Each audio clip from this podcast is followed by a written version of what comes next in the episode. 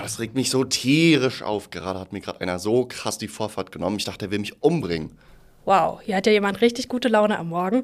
Aber ja, gut, ich kann es auch voll verstehen, dass dich das so nervt. Aber schau doch mal, vielleicht hatte derjenige es auch echt eilig oder vielleicht hat er dich auch einfach viel zu spät gesehen.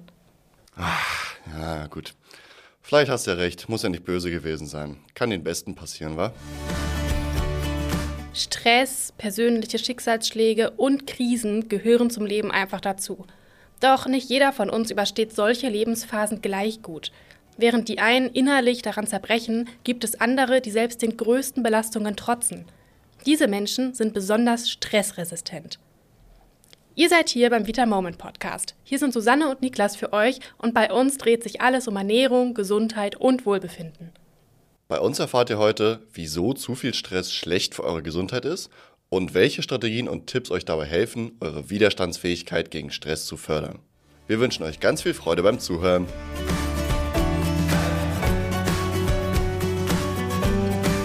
Also mal ganz abgesehen von der Sache gerade eben, wie ist das eigentlich bei dir so generell? Kannst du gut mit Stress umgehen oder ist dir schnell mal alles zu viel?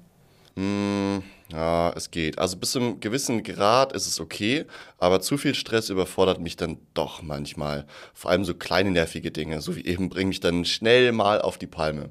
Es gibt ja aber Menschen, die gefühlt alle Lebenssituationen ganz easy überstehen können. Das verstehe ich echt gar nicht. Ja, ich finde das auch immer total beneidenswert. Und es gibt dafür sogar einen Fachbegriff. Man sagt, dass diese Menschen besonders resilient sind. Das heißt, sie sind besonders widerstandsfähig gegen Stress. Das wäre wirklich praktisch, ja. Na gut, aber zu viel Stress ist ja auch nicht gut für unsere Gesundheit. Wenn wir ständig unter Strom stehen, werden Stresshormone ausgeschüttet, die auf Dauer die Entstehung verschiedener Krankheiten fördern können. Dazu gehören zum Beispiel Muskelverspannungen, Schlafstörungen, Herz-Kreislauf-Erkrankungen und auch Depressionen. Und noch dazu wird unser Immunsystem dabei geschwächt. Die gute Nachricht ist aber, dass ihr eure Resilienz gezielt stärken könnt. Und noch einmal kurz zurück zum Wort Resilienz. Das stammt nämlich eigentlich aus der Physik. Es gibt nämlich Materialien wie zum Beispiel Gummi, die nach einem Moment der extremen Spannung wieder in ihren Ursprungszustand zurückfinden.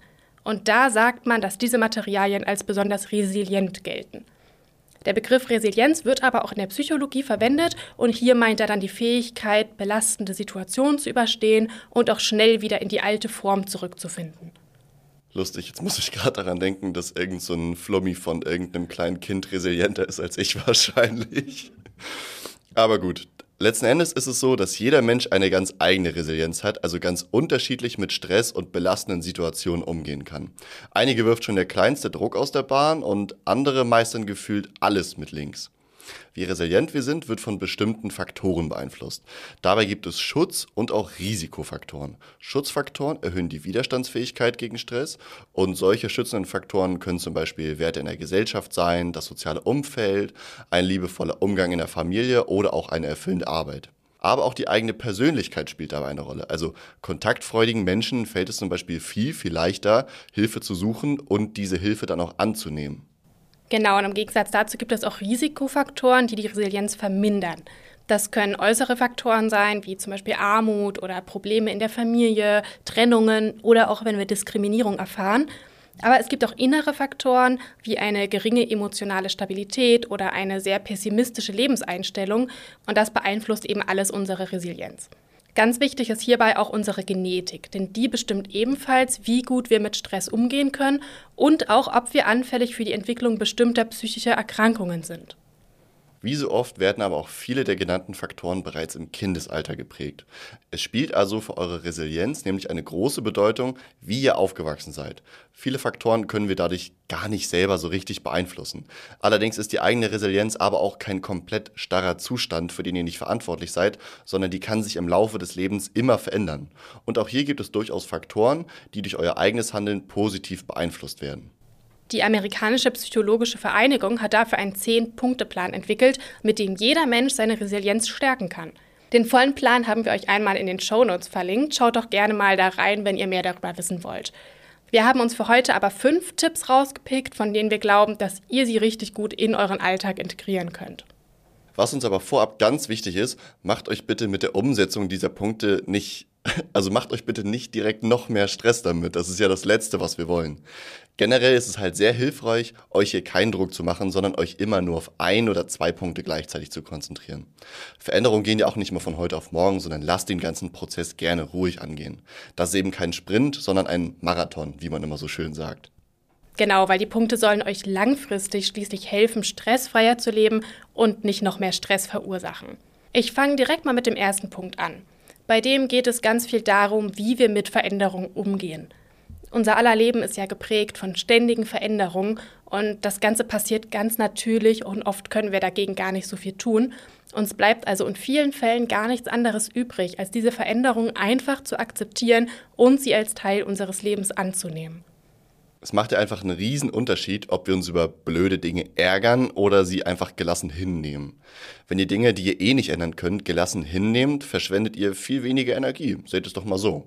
Diese Kraft habt ihr dann übrig, um euch auf die Dinge zu fokussieren, die aktiv ändern und auch beeinflussen könnt. Und genauso wie Veränderungen zum Leben dazu gehören, gehören ja auch Krisen und schlechte Erfahrungen dazu, weil nicht jede Veränderung ist positiv und das ist auch ganz normal und geht jedem von uns so. Allerdings ist es ganz wichtig, wie wir mit negativen Dingen umgehen. Wir können uns vergraben, bereuen, wütend sein. Und das ist zunächst auch erstmal ganz wichtig. Gefühle müssen raus und dürfen auch nicht unterdrückt werden. Dabei spielt es aber eine große Rolle, wie wir langfristig damit umgehen. Also dauerhaft traurig zu sein und sich zu vergraben, ist ja eben auch keine Lösung. Da entsteht schnell mal eine Abwärtsspirale, aus der man sehr schwer wieder rauskommt.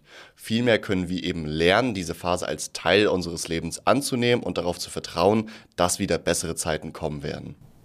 Es kann sein, dass euch das anfangs wirklich schwer fällt und vielleicht fragt ihr euch auch, wie ihr es überhaupt zu dieser Sichtweise schaffen sollt. Es gibt da eine kleine Übung, die euch dabei helfen kann, und zwar geht es dabei um Dankbarkeit. Erinnert euch doch mal ganz bewusst an eine Krise in eurem Leben zurück. Das kann eine unschöne Erfahrung sein, ein trauriger Verlust oder auch ein geplatzter Traum. Versucht jetzt, euch daran zu erinnern, was euch in diesem Moment Kraft gegeben hat. Waren es vielleicht bestimmte Charaktereigenschaften von euch oder eure innere Einstellung oder auch äußere Faktoren wie die Unterstützung eurer Liebsten? Wenn ihr euch genau diese Faktoren notiert, habt ihr automatisch eine Art Erste-Hilfe-Koffer für alle negativen Situationen, denen ihr in Zukunft begegnen werdet oder könntet. Wenn ihr nämlich wisst, was euch in den vergangenen Krisen geholfen hat, könnt ihr es zur Bewältigung einer neuen Herausforderung ebenfalls einsetzen. Auch bei unserem nächsten Punkt auf der Liste geht es darum, wie wir mit bestimmten Situationen umgehen können. Habt ihr zum Beispiel mal ganz bewusst in gewissen Situationen über euer eigenes Verhalten nachgedacht? Wie genau geht ihr eigentlich mit Stress um? Wie verhaltet ihr euch in Konflikten? Wie reagiert ihr auf Kritik, wenn jemand sie euch sagt? Es kann zunächst schwerfallen, das eigene Verhalten mal wirklich zu reflektieren. Oft ist es ja so, dass wir erst mal darüber nachdenken, was die anderen Leute tun und sagen, als darüber, wie wir selbst handeln. Doch wenn wir einmal damit anfangen, merken wir, dass wir in bestimmten Situationen auch nicht immer die besten Entscheidungen treffen. Genau, also versucht doch einfach mal in nächster Zeit mehr darauf zu achten, wie ihr in bestimmten Situationen handelt und auch, wie ihr mit euren Mitmenschen redet. Ich kenne das nur zu gut, dass man sich im ersten Moment gerne mal über die anderen aufregt, bis man danach vielleicht wieder auf den Gedanken kommt, sich selbst gar nicht zu 100% ideal verhalten zu haben und eben einsichtig zu werden. Und euch selber zu hinterfragen und auch euch in eure Mitmenschen hineinzuversetzen, kann euch wesentlich gelassener machen. Vielleicht hat die andere Person nämlich, genauso wie ihr auch manchmal, einfach einen ganz schlechten Tag und anstatt euch inneren Stress zu machen und euch aufzuregen, reflektiert einfach mal darüber. Diese Selbstreflexion hilft auch dabei, mehr über euch selbst zu erfahren und zu lernen, in schwierigen oder stressigen Zeiten klügere und durchdachte Entscheidungen zu treffen und einen klaren Kopf zu bewahren. Bei unserem nächsten Punkt geht es um Träume und Ziele. Manche Träume werden im Laufe des Lebens in Erfüllung gehen und einige werden leider auf der Strecke bleiben. Und das ist auch vollkommen okay und normal. Fast niemand schafft es, alle seine Träume umzusetzen. Manchmal ändern sich eben Pläne oder es kommt einfach was dazwischen im Leben. Problematisch wird es allerdings dann, wenn ihr euch ausschließlich Träume setzt, die nahezu unerreichbar sind. Ihr werdet dann euer Leben lang an diesen Träumen festhalten, aber sie vielleicht nie erreichen und auf Dauer macht es einfach total unglücklich. Damit wollen wir aber auch nicht sagen, dass ihr keine großen Träume haben dürft. Also dagegen spricht ja absolut nichts. Und wer weiß, vielleicht geht euer größter Traum irgendwann in Erfüllung, wenn ihr hart daran arbeitet. Aber ihr solltet euch daneben eben auch Ziele setzen, die realistisch und vor allem zeitnah umsetzbar sind oder euch euer großes Ziel in viele kleinere aufteilen. Fragt euch dabei dann regelmäßig, was ihr tun könnt, um euer nächstes kleines Ziel zu erreichen. Ihr werdet ganz schnell merken, dass ihr euch so Schritt für Schritt eurem großen Ziel nähert und vor allem, dass ihr euch jedes Mal, wenn ihr wieder einen Schritt in die Richtung gemacht habt, richtig gut fühlen werdet. Mal ein Beispiel dazu. Ich sage jetzt mal, mein Lebenstraum ist es, eine berühmte Sängerin zu werden. Stand jetzt ist, dass ich so mäßig singen kann und sich meine Internetpräsenz auf dem Gebiet in Grenzen hält. Wenn ich jetzt so weitermache wie bisher, wie hoch ist wohl meine Wahrscheinlichkeit, eines Tages aufzuwachen und eine berühmte Sängerin zu sein. Oh Mann, das ist gut. Naja, man wird ja wohl noch träumen dürfen. Aber realistisch liegt die Wahrscheinlichkeit wohl bei null und du wirst ewig traurig sein, dass es nicht geklappt hat. Es sei denn, du fängst an, etwas für deinen Traum zu tun. Und dazu brauchst du kleine, realistische Ziele, an denen du täglich arbeiten kannst. Du könntest vielleicht zum Beispiel damit starten, Gesangsunterricht zu nehmen und intensiv zu üben. Und wenn das sitzt, freuen wir uns alle hier im Podcast auf deine erste Gesangseinlage, Susanne. Und damit wäre dann auch schon der erste Schritt für deine Internetpräsenz getan im Prinzip. Ja, vielen Dank für diesen ausgeklügelten Plan. Aber ich glaube, ihr versteht, was wir euch damit sagen wollen. Kleine Ziele sind viel einfacher zu erreichen. Es macht euch jedes Mal glücklich, wenn ihr eins erreicht habt und sie helfen euch, langfristig am Ball zu bleiben. So, einen Punkt haben wir noch auf der Liste und den finde ich besonders schön. Habt ihr euch schon mal gefragt, wie manche Menschen es schaffen, selbst in den stressigsten Phasen entspannt zu bleiben? Es könnte daran liegen, dass diese Menschen selbst in schwierigen Zeiten den Blick auf das Positive richten, ihren eigenen Fähigkeiten vertrauen und sich den Herausforderungen stellen. Das Gute ist, jeder von uns kann genau das lernen. Ein erster wichtiger Punkt dafür ist es, dich nicht mit anderen immer ständig zu vergleichen. Jeder Mensch ist einfach anders und es macht dich nur unglücklich, wenn du nie genau das erreichen kannst, was ein anderer Mensch macht oder wie er aussieht. Wusstet ihr außerdem, dass Optimismus abfärben kann? Wenn ihr die Nähe zu positiv gestimmten Menschen sucht, kann es passieren, dass ihr ebenfalls diese positive und optimistische Einstellung annehmt. Das Gleiche geht übrigens auch andersherum. Wenn ihr selber positiv gestimmt seid, könnt ihr andere Personen mitreißen und ihnen wiederum dabei helfen, optimistischer durchs Leben zu gehen. Oh, stimmt. Passend dazu fällt mir das Sprichwort ein. Wie sagt man das noch? Du bist die Schnittmenge deiner fünf besten Freunde oder so. Und wenn die eben sehr optimistisch sind, dann kann das auch auf dich abfärben. Was euch auch noch helfen kann, optimistischer durchs Leben zu gehen, ist Dankbarkeit. Haltet dafür jeden Tag die Augen nach den kleinen und schönen Dingen offen. Auf dem Weg zur Arbeit scheint die Sonne, euer morgendlicher Kaffee schmeckt heute vielleicht besonders gut oder das Gespräch mit einer deiner Kollegen hat euch besonders viel Kraft gegeben. Schreibt euch doch einfach jeden Abend vor dem ins Bett gehen drei Dinge auf, die euch am Tag richtig Freude bereitet haben. Ihr werdet einfach so schnell merken, wie euch diese bewusste Erinnerung an schöne Erlebnisse positiv stimmen wird. Ja, sowas machen wir auch wirklich viel zu selten. Oft hasten wir einfach jeden Tag durchs Leben und haben gar kein Bewusstsein mehr dafür, wie schön unser Leben eigentlich sein kann. Wenn ihr das Gefühl habt, ständig unter Strom zu stehen und ihr oft so eine nervöse Unruhe verspürt, empfehlen wir euch außerdem mal auf eure Nährstoffversorgung zu achten. Stress ist ja einer der Faktoren, die unseren Nährstoffbedarf erhöhen und bei dem vermehrt wichtige Nährstoffe im Körper verbraucht werden. Genau, das ist zum Beispiel bei Magnesium so. Anhaltender Stress führt eben dazu, dass euer Körper vermehrt Magnesium verbraucht. Und Magnesium reguliert die Ausschüttung von Stresshormonen wie Adrenalin oder auch Cortisol. Und wenn eure Magnesiumspeicher leer sind, seid ihr eben auch viel schneller gestresst. Magnesium wird ja auch nicht ohne Grund als Schalldämpfer gegen Stress bezeichnet. Es ist also ganz wichtig, eure Magnesiumspeicher regelmäßig aufzufüllen. Das geht super mit magnesiumreichen Lebensmitteln wie zum Beispiel Bananen, Nüssen oder Haferflocken. Um aber wirklich sicher zu gehen, dass ihr genug Magnesium bekommt und euren Körper gut unterstützt, empfehlen wir euch besonders in stressigen Situationen, aber auch zur Vorbeugung unser Magnesiumcitrat. Übrigens ist das unser absoluter Bestseller, mit dem wir schon so viele Kunden und Kundinnen glücklich machen konnten. Das praktisch am Magnesiumcitrat ist, dass ihr es wirklich ganz einfach in euren Alltag einbauen könnt.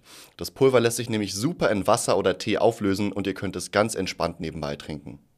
Entspannt ist heute auf jeden Fall das richtige Stichwort.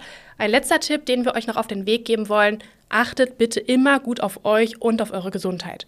Wenn ihr merkt, dass ihr aus der ganzen Stressspirale gar nicht mehr rauskommt, dass ihr schlecht schlaft und es euch einfach nicht so gut geht, sucht euch bitte Hilfe und nehmt sie an. Denn eure Gesundheit ist und bleibt einfach das Wichtigste, was ihr habt. Das ist doch ein sehr schönes Schlusswort, Susanne. Dann hier noch einmal eine kurze Zusammenfassung der Punkte, die ihr heute mitnehmen könnt. Punkt 1. Resilienz beschreibt die Fähigkeit, wie gut wir mit Stress und schwierigen Lebensphasen umgehen können. Auch wenn der Grundstein für die eigene Resilienz schon in der Kindheit gelegt wird, können wir auch als Erwachsene aktiv etwas dafür tun, widerstandsfähiger gegen Stress zu werden. Punkt 2. Wir haben euch fünf Punkte vorgestellt, die ihr ab sofort direkt umsetzen könnt. Akzeptiert, dass das Leben aus ständigen Veränderungen besteht und auch schlechte Phasen einfach dazugehören. Trotzdem positiv zu bleiben, kann euch helfen, dem Stress zu trotzen. Setzt euch realistische Ziele, die ihr erreichen könnt. So kommt ihr euren großen Träumen in kleinen Schritten näher und freut euch bei jedem erreichten Ziel umso mehr. Und ganz wichtig, bleibt optimistisch. Wer mit einer positiven Einstellung durchs Leben geht, kann schwierigen Phasen viel besser standhalten. Seid dankbar für die kleinen Momente und steckt am besten gleich noch eure Mitmenschen mit eurem Optimismus an. Was hilft euch so in stressigen Phasen? Schreibt uns doch eure besten Tipps gerne mal in die Kommentare. Wir hoffen, euch hat diese Folge gefallen und wollen wie immer wissen, wie ihr uns findet. Deswegen nutzt doch gerne die Kommentarfunktion bei Spotify, bewertet uns oder schickt uns doch einfach direkt eine Mail an podcast.vitamoment.de. Bis zum nächsten Mal. Ciao, macht's gut.